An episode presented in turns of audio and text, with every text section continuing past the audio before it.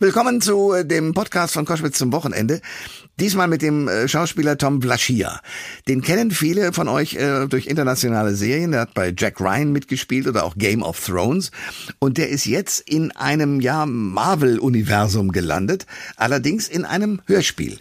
Audible bringt das raus. Marvels Wastelanders Starlord. So heißt die Serie. Und darin spielt er eine Rolle. Und ich habe ihn gefragt, was ist spannender für ihn, äh, vor einer Fernsehkamera zu stehen oder Filmkamera auf einer Bühne fürs äh, Theaterpublikum oder eben unsichtbar als Hörspielstimme?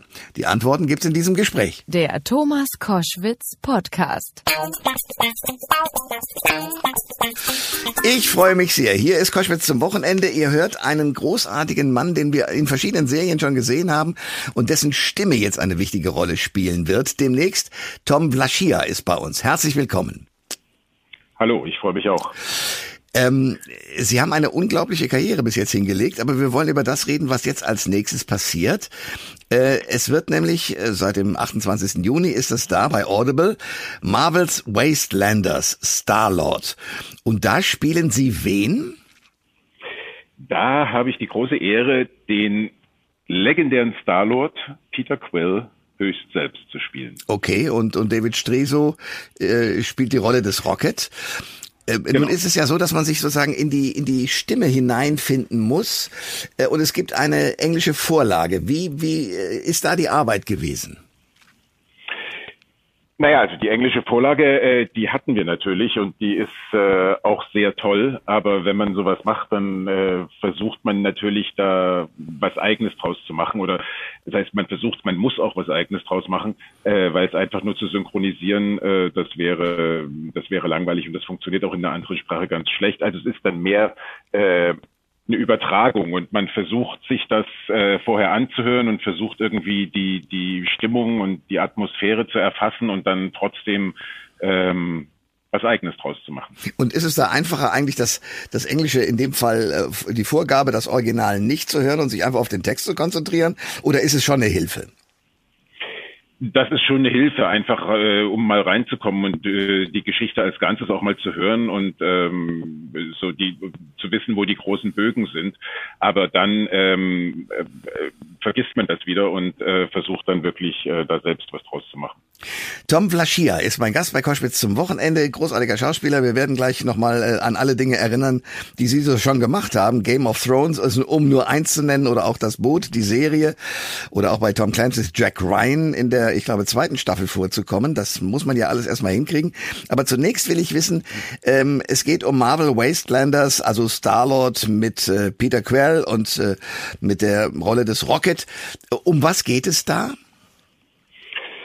Ja, also äh, das basiert äh, im Prinzip auf Comics. Ähm, äh, die Charaktere sind ja auch aus Guardians of the Galaxy äh, einem größeren Publikum schon bekannt. Ja.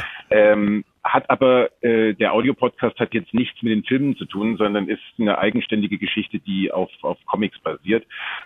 Und es spielt äh, alles auf der Erde und zwar äh, 30 Jahre nachdem äh, Dr. Doom die Erde in äh, ein großes Ödland verwandelt hat, hm. äh, landen äh, Starlord und Rocket Raccoon ähm, landen da wieder auf der Erde und ähm, müssen da verschiedene Abenteuer bestehen, sind auf der Suche nach dem schwarzen Vortex und äh, müssen sich mit verschiedenen skurrilen Gestalten rumschlagen. Ja, und ich meine, aber eigentlich in einer ganz traurigen Welt. Ich meine, es geht ja dann ganz, glaube ich, ganz gut weiter, aber das ist ja furchtbar, also diese Zukunftsperspektive, oder?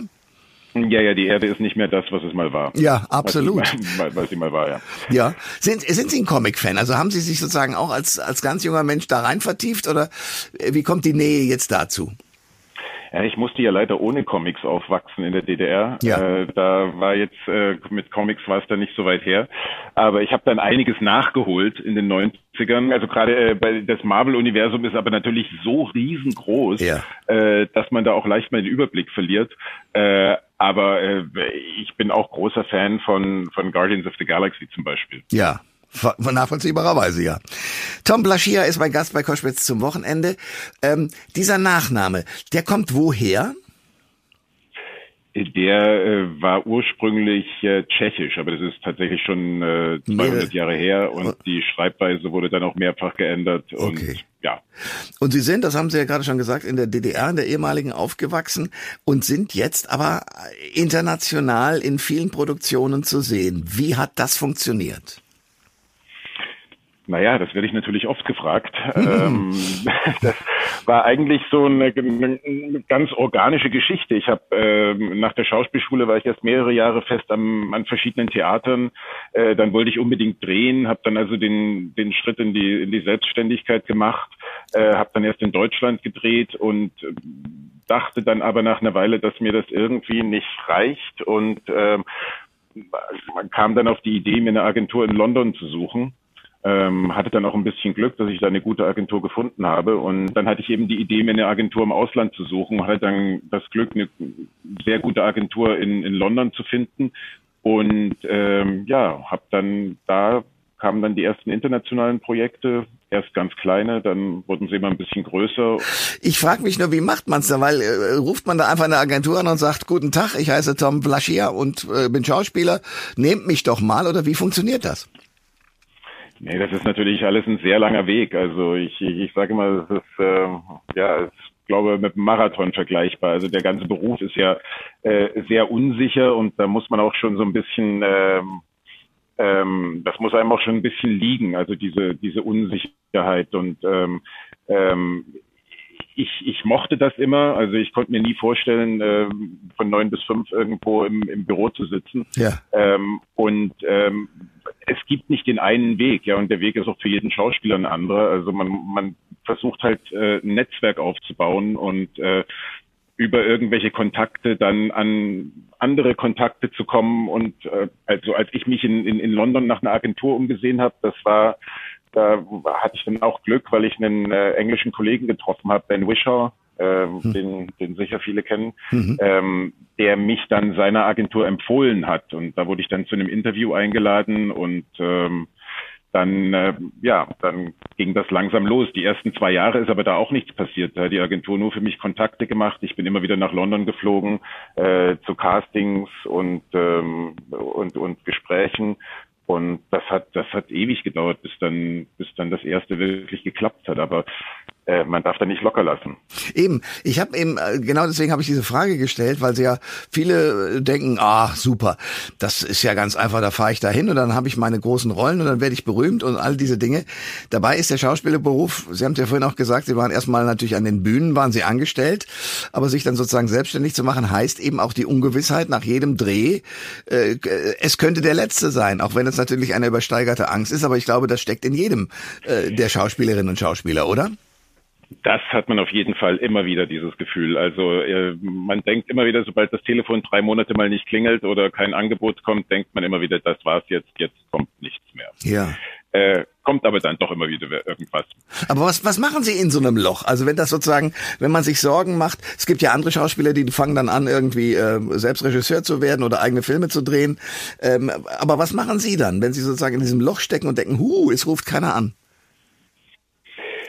Also ich mittlerweile äh, habe ich gelernt, damit umzugehen und äh, ich glaube, das Wichtige ist auch, dass man dann solche Zeiten ähm, auch genießen kann, äh, weil äh, es ist ja auch ganz oft andersrum, dass man viel arbeitet. In den letzten Jahren war ich halt sehr viel auch im Ausland unterwegs, dann ist man immer für mehrere Monate irgendwo weg von zu Hause und wünscht sich eigentlich, dass man mal wieder ein bisschen Alltag hätte. Ähm, und da muss ich mich dann immer dran erinnern, wenn mal nichts ist, ähm, dass ich dann auch wirklich mal äh, äh locker lassen kann und äh, ja, dann so ganz normale Sachen mache. Tom Blaschia ist mein Gast bei Koschwitz zum Wochenende. Äh, als der kleine Tom, und ich würde gerne wissen, in welchem Alter, beschlossen hat, Schauspieler zu werden, was war der Auslöser? Ja, das hat der kleine Tom eigentlich äh, gar nicht beschlossen. Ich, ich, ich wusste so mit 15, 16, ähm, dass ich gerne irgendwas Künstlerisches machen wollte.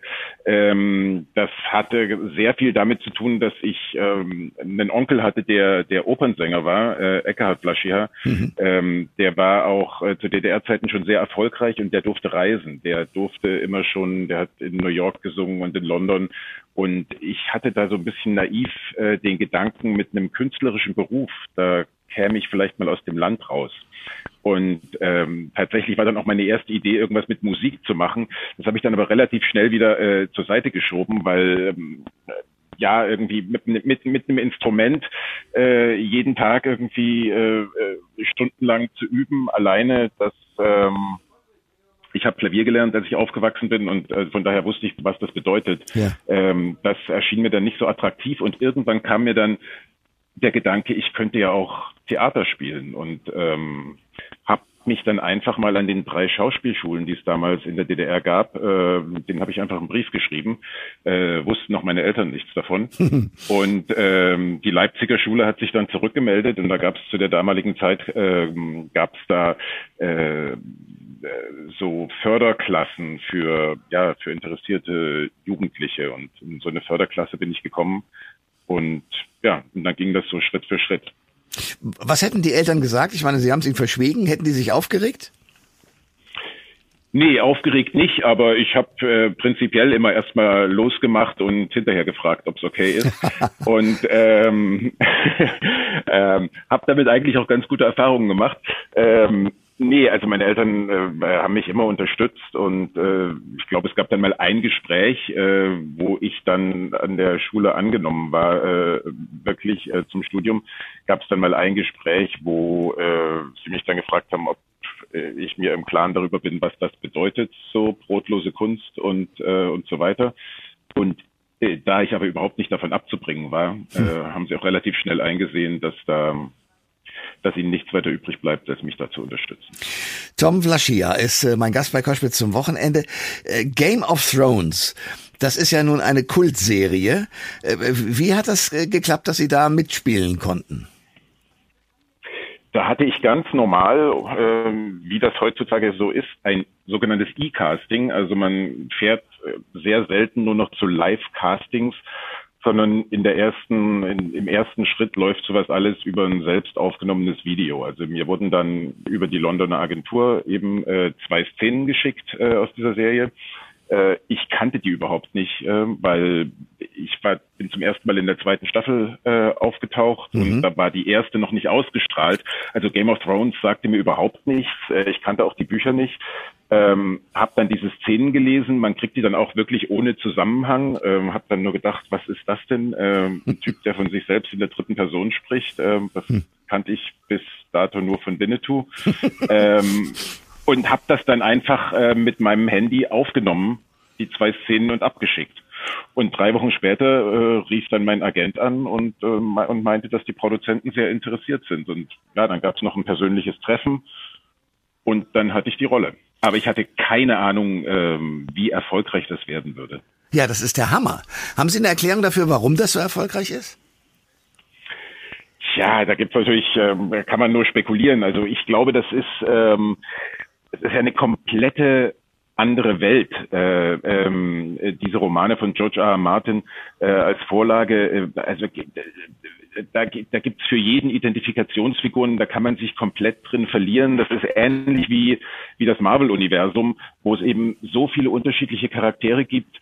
Ähm, äh, und für mich ist es auch, äh, ist es auch weniger äh, Fantasy. Ähm, es kommen ein paar Drachen vor und äh, äh, ausgerechnet meine Rolle äh, kann ihr Gesicht äh, wechseln. Aber ansonsten ist das ja alles sehr, ähm, geht es um sehr menschliche Probleme. Also es geht um äh, um Liebe, Macht, äh, Verrat und Sex. Also ja. das, worum es im richtigen Leben auch geht. Ähm, also bisschen wie, wie Shakespeare. Äh, Tom Flaschia ist mein Gast bei Koschwitz zum Wochenende. Ab dem 28. Juni gibt's jetzt in der deutschen Audible Original Podcast Serie Marvel Wastelanders Starlord eben diesen Tom als Peter Quill zu hören.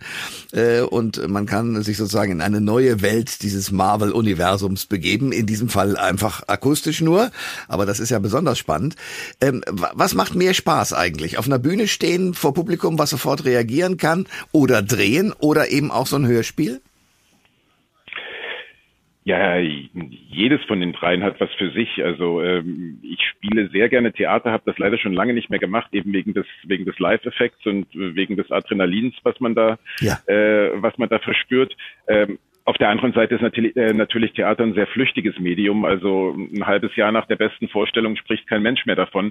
Ähm, da hat natürlich dann Film den Vorteil, ähm, dass was man da macht, immer da ist, also im Guten wie im Schlechten. Und ähm, äh, so ein, so ein, so ein Audio-Podcast ist auch nochmal was ganz anderes, weil man eben da als Schauspieler tatsächlich wirklich nur seine Stimme hat äh, und alles über die Stimme erzählen äh, äh, muss. Und das ist, äh, also es ist eine tolle Herausforderung. Ja, vor allem wenn ich mir so, so, angucke, was sie aber bis jetzt alles schon gemacht haben. Also Resistance, die Hauptrolle 2011, Game of Thrones haben wir gerade drüber gesprochen. Äh, dann äh, ein deutscher Kommissar in der international co-produzierten Fernsehserie Crossing Lines. Äh, in der Fernsehserie Das Boot, in Tom Clancy's Jack Ryan. Äh, ich glaube, der den Ex-BND-Killer Max Schenkel in einer großen Nebenrolle haben sie ja. gespielt und, und, und.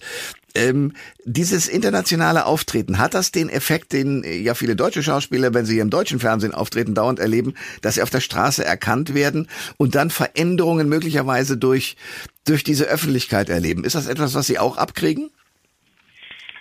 Ähm, ja, durchaus. Also ähm, wobei mich das äh, bei Game of Thrones habe ich das habe ich das ganz krass äh, äh, erlebt oder erlebt das immer noch, dass mich Leute da auf der Straße drauf ansprechen, äh, was mich immer ein bisschen wundert, weil ich ja in der Serie komplett anders aussehe als im richtigen Leben. Also ja, weder habe ich irgendwie lange Haare noch äh, laufe ich da in so einem äh, äh, Bademantel oder äh, Teppichgewand äh, die ganze Zeit rum.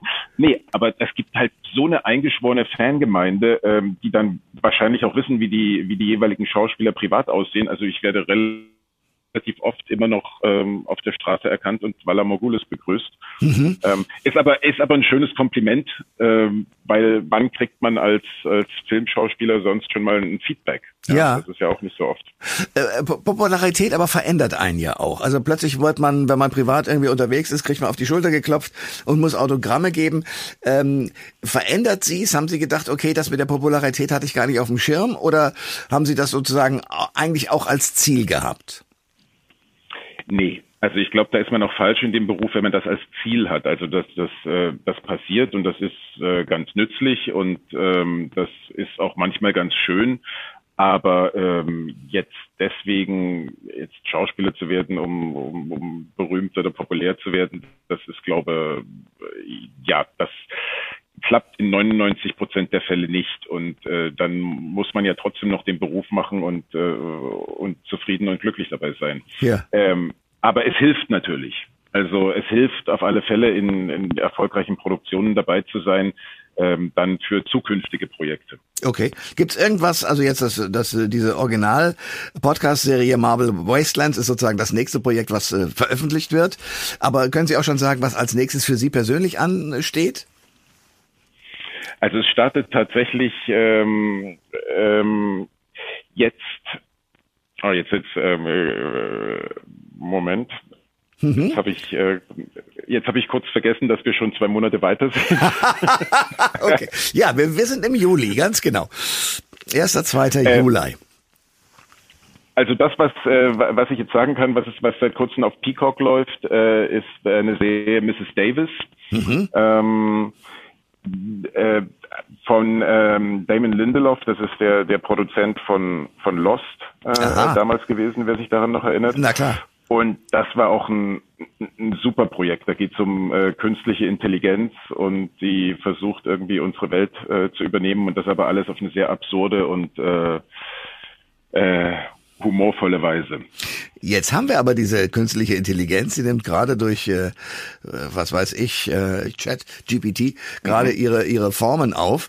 Ähm, wie sehen Sie das? Ist das etwas, was Sie sagen, ja, lass es ruhig kommen, es ist schön, oder sehen Sie Gefahren? Ja, also ich bin da eher ein bisschen oldschool. Also mir ist so alles, was so AI, künstliche Intelligenz betrifft, äh, ist mir ein bisschen suspekt, äh, weil man eben auch überhaupt nicht äh, was jetzt Überwachung betrifft und überhaupt ja Daten, was was passiert mit unseren Daten, wo landen die? Also das ist ja schon seit längerer Zeit äh, ein Thema. Ähm, und wenn das dann so abläuft wie in äh, dieser Serie, da ähm, möchte ich lieber darauf verzichten. Ich verstehe. Das sagt der wunderbare Schauspieler Tom Vlaschia, der jetzt äh, in der Audible Original Podcast Serie Marvel Wastelanders Starlord den Peter Quill spricht und äh, als Schauspieler natürlich darstellt in dieser Hörspielserie. Tom, danke für das Gespräch. Danke, hat mich gefreut.